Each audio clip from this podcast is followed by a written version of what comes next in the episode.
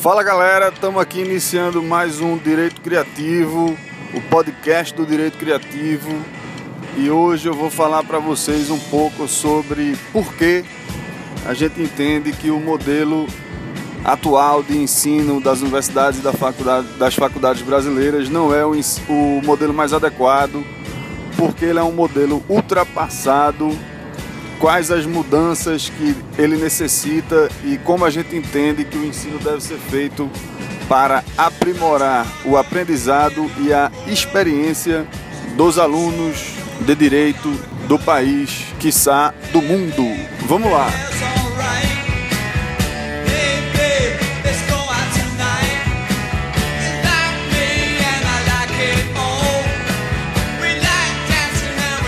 É o seguinte, quando a gente começa a estudar o modelo da escola tradicional e que é replicado para as universidades e para as faculdades, a gente começa a entender que em algum determinado momento da história, alguém decidiu criar um modelo de escola para aplicar para as pessoas e replicar este modelo para várias pessoas, em série e em séries, mas um modelo que fosse seriado, e aí a gente entende que esse modelo da escola atual, ou da escola que se pratica até os dias de hoje, ele foi criado na Prússia, né, no século XVIII, num determinado momento histórico, num determinado momento da história, e que haviam algumas coisas bastante preocupantes para os estados da época e que necessitavam de ações firmes e de ideias inovadoras para prover soluções para essas questões. E aí o que é que estava acontecendo na época? O modelo de escola ele foi inventado na Prússia, né, um estado antigo da Europa ali do século XVIII e que o objetivo era basicamente fornecer educação de qualidade pública e gratuita para a maior parte da população e assim conseguir formar pessoas com um nível básico de educação, com um nível mínimo de educação, para que a partir disso você pudesse formar, sobretudo, duas coisas: pessoas habilitadas para o desenvolvimento das habilidades e das necessidades militares. Eram épocas de guerra, a gente está falando do século XVIII, 1700 e alguma coisa. Então, a época que havia a Revolução Francesa tinha eclodido, os estados absolutistas estavam em xeque e aí o Estado do monarca, do absolutismo prussiano, houve por bem formar cidadãos com educação adequada e regular, pública e gratuita para toda a população, porque assim ele iria conseguir formar pessoas instruídas para as atividades militares que eram necessárias naquela época. Além disso, logo após houve, ou também nessa época, estava no início ali da Revolução Industrial, que começou na Inglaterra e depois se espalhou pela Europa.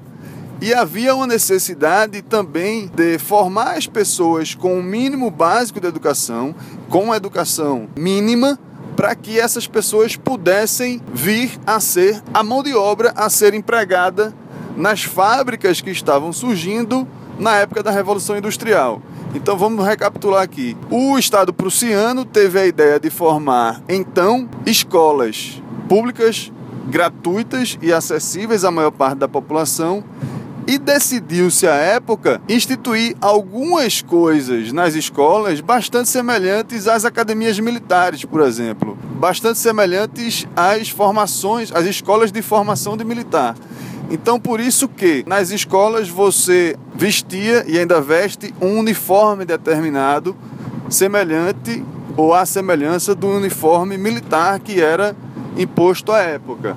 As classes foram divididas em turmas que eram separadas de acordo com as idades das crianças. Então, as crianças de uma determinada faixa etária todas iriam para uma mesma série independentemente do desenvolvimento cognitivo ou do aprendizado que a criança tivesse. A matéria a ser ensinada foi dividida em disciplinas, disciplinas como se fossem departamentos estanques, que também se assemelham um pouco à instrução militar, né?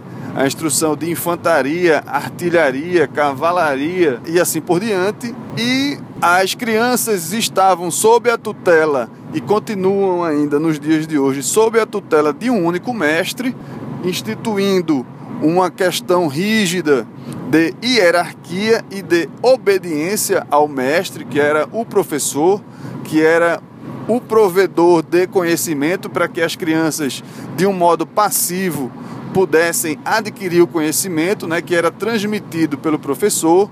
Havia outras semelhanças que aqui a gente também pode destacar.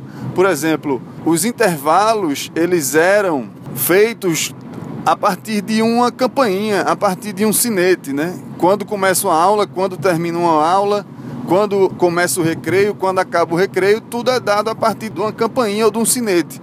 O que também era aplicado nas escolas militares e também é um som não humano nas escolas militares, geralmente uma corneta ou alguma coisa que determina os períodos de tempo em que determinada atividade deve ser feita. E assim também era feito nas indústrias da época. Então vejam que o modelo prussiano, o modelo de escola gratuita, ele guardava muita semelhança com esses modelos militares e com a necessidade de formação de mão de obra para as indústrias que estavam surgindo após a Revolução Industrial. É importante dizer também que isso se dá, isso surgiu nesse determinado momento histórico, porque antes disso não havia educação pública, gratuita e diversificada para a maior parte da população. Se você lembrar, ou se você já tiver visto em algum filme ou em algum um livro que você leu, em, em algum vídeo que você viu, o ensinamento, a transmissão do conhecimento não era feito para larga escala. Antes disso, era feito de modo mais individual, de modo mais particular. Por exemplo, os reis, os, os nobres, os monarcas da época, pré-revolução industrial, eles tinham professores particulares, eles tinham é, tutores que iriam ensinando aos monarcas tudo que ele precisava adquirir, todo o conhecimento que ele precisava ter para um dia assumir um trono, por exemplo.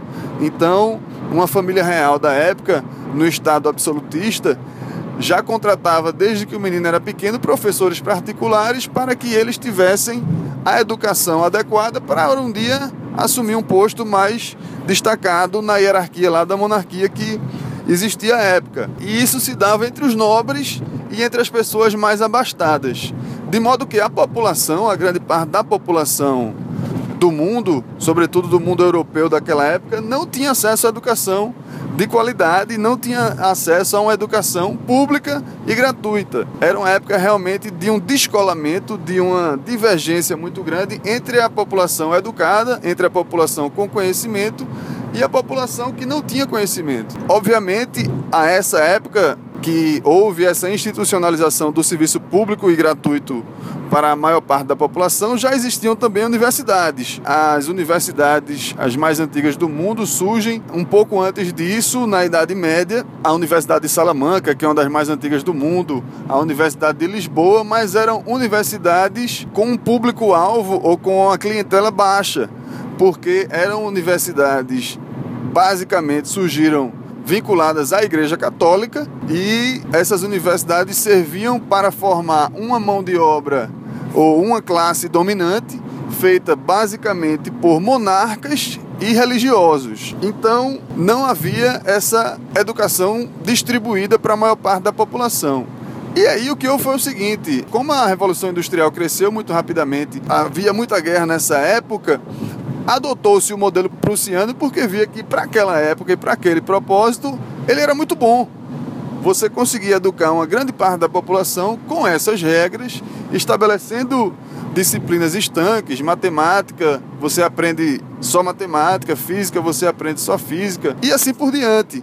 E você disciplinava os alunos para que estes alunos soubessem obedecer à hierarquia, soubessem obedecer a essas regras que eram impostas a esses alunos e assim você conseguiu formar, a gente tem que reconhecer o mérito desse sistema, assim você conseguiu formar grandes populações europeias com um nível básico, com um nível razoável de educação e também por isso o modelo foi se espalhando e acabou se espalhando pelo mundo todo.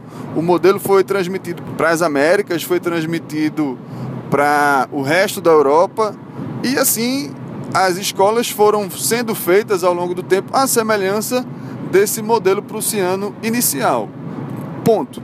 Feito este registro, a gente precisa agora falar e perceber que o modelo atual da educação brasileira não é muito diferente desse modelo prussiano do século XVIII.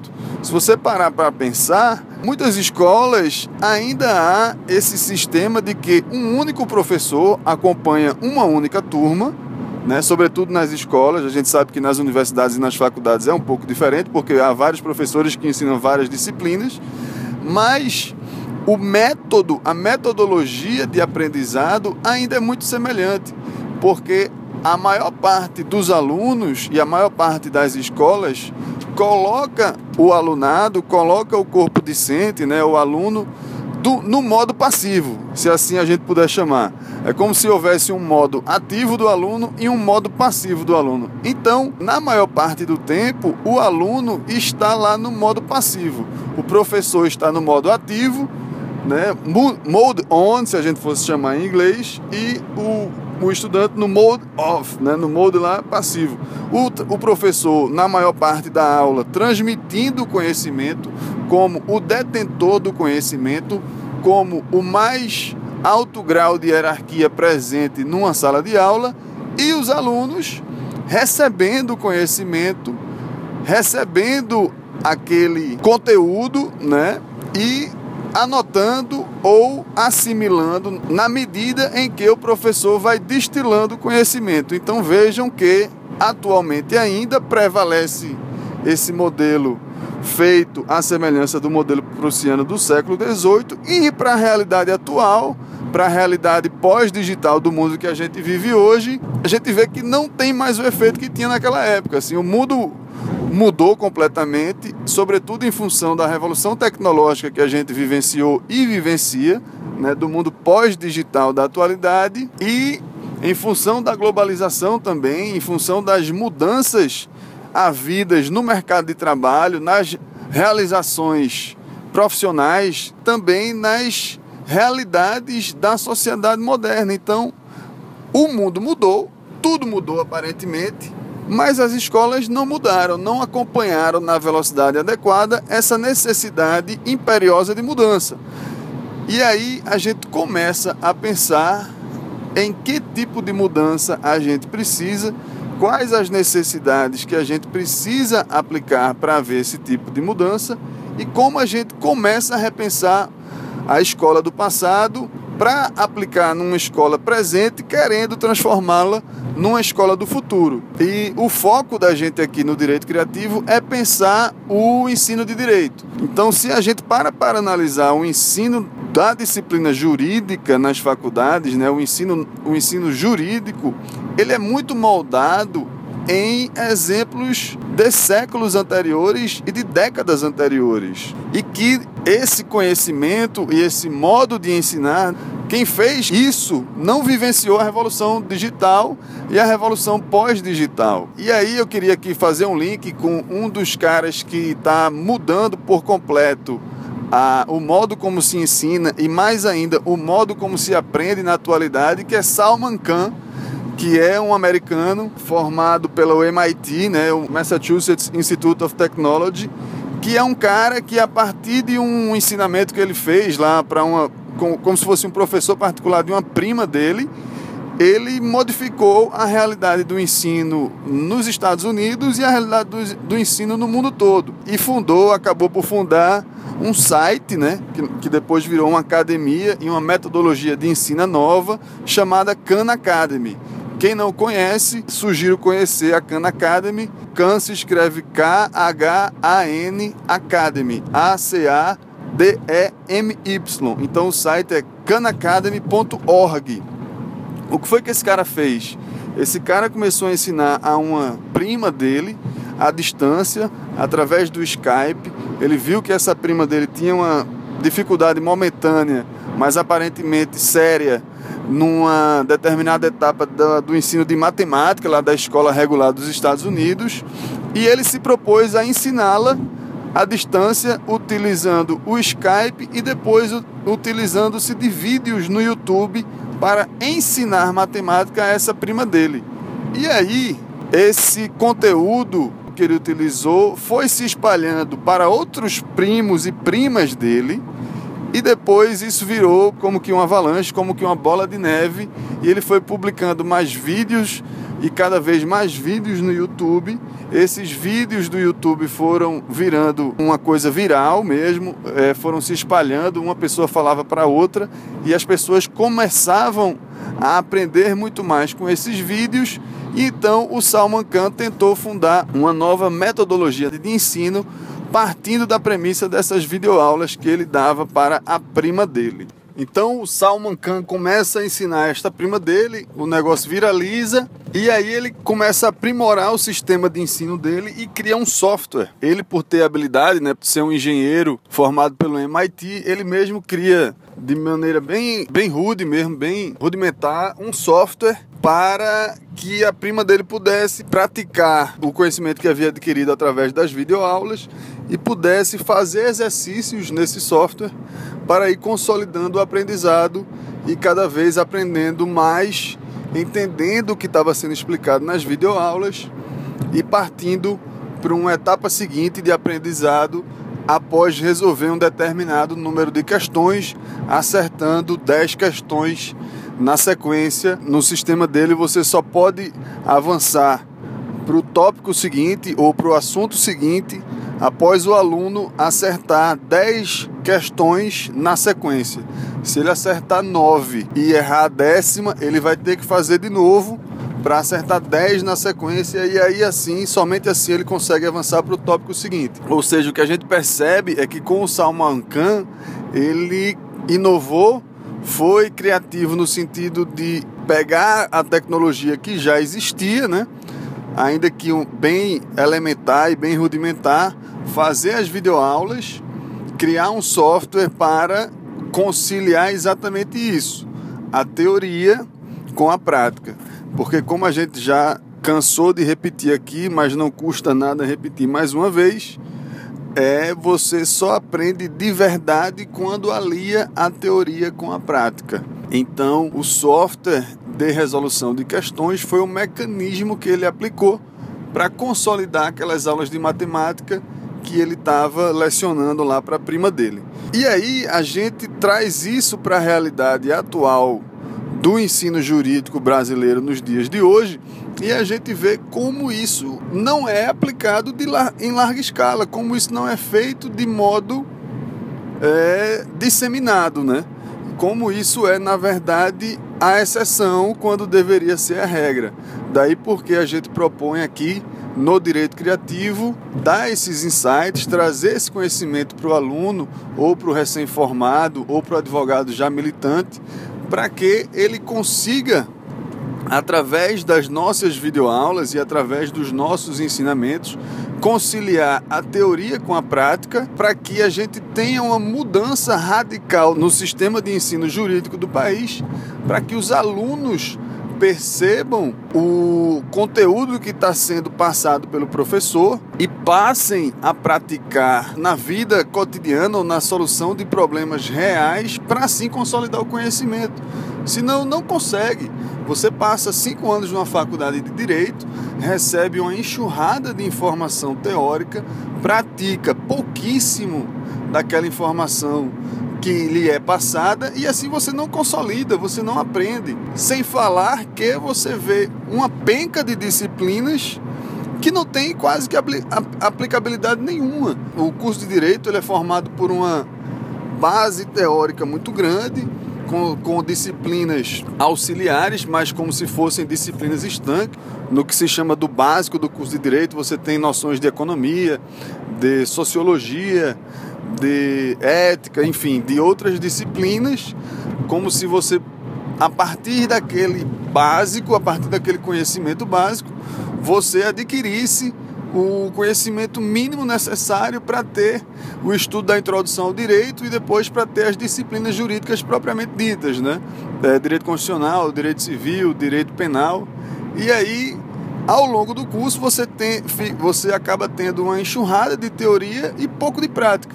E aqui a gente quer fazer justamente o seguinte: a gente fez essa análise aqui hoje, nesse podcast, do modo como o ensino jurídico é feito, porque ainda se aplica essa metodologia E qual a necessidade de mudança? A necessidade de mudança é urgente. A gente precisa repensar o modo de ensinar o direito nas faculdades do país, precisa ver as práticas bem-sucedidas em outros países, até mesmo em faculdades já mais antenadas, mais atuais no próprio Brasil, e começar a praticar essas formas, né? essas novas metodologias de ensino jurídico. Então, o Salman Khan não deixa de ser uma referência. Ele propõe uma ruptura maior. Ele propõe que as escolas do futuro vão ser basicamente escolas em que o aluno vai dispor da tecnologia, da videoaula, do tablet, do celular, de um vídeo que ele vai ter acesso onde ele quiser, quando ele quiser, quantas vezes ele quiser e da forma que ele quiser. E após adquirir aquele conhecimento teórico do vídeo, o aluno vai ser instado a praticar resolvendo exercícios, lidando com situações reais para efetivamente resolver problemas reais, existentes, práticos. E a sala de aula muda completamente a configuração da sala de aula para que o professor passe a ser apoiador do aluno na solução desses problemas. Você vê como a figura do professor vai ser transformada. Ele vai deixar de ser aquela pessoa, aquele cara que transmite o conteúdo e vai ser um apoiador do aluno, um auxiliar, uma ferramenta para ajudar o aluno a resolver problemas reais. Então a gente não tem dúvida, vai encerrar aqui o podcast Agora a gente vai tratar disso muito mais na frente também sobre o direito criativo, mas queria já deixar essa mensagem no podcast de hoje, de que é preciso repensar o ensino jurídico no país. Não há como repensar esse ensino jurídico sem aliar cada vez mais a prática com a teoria, com o estudo e a solução de casos práticos existentes, já vivenciados nos tribunais do país, em escritórios, casos célebres do judiciário brasileiro, ou mesmo casos não contenciosos, e a partir disso transformar o professor num parceiro do aluno, né? Num cara que vai ajudar o aluno a resolver os problemas e a combinar os ensinos das disciplinas jurídicas, combinar os conteúdos, melhor dizendo, combinar um, um conteúdo de direito constitucional com um conteúdo de direito administrativo para resolver, por exemplo, uma questão ambiental. Isso é plenamente possível. Não é que você estuda direito ambiental como se fosse uma coisa estanque, como se fosse uma, uma disciplina, uma árvore única você não pode, fazendo até uma analogia com o ambiental, você não pode estudar o direito ambiental como se fosse uma árvore única e não olhar a floresta. Para ser bom em direito ambiental, obviamente, você precisa ter um fundamento de direito constitucional, ter um fundamento de direito administrativo e aí passar a estudar o direito ambiental com mais profundidade. Então é isso. Eu acho que a mensagem está tá bem passada nesse podcast de hoje. A gente está encerrando por aqui. Aguardo o comentário de vocês. Comentem né? Deixem os comentários de vocês na nossa página do podcast do Direito Criativo, nas nossas redes sociais, no grupo do Facebook do Direito Criativo, do podcast do Direito Criativo e até o próximo podcast. Um grande abraço, a gente se vê mais na frente. Abraço a todos, valeu!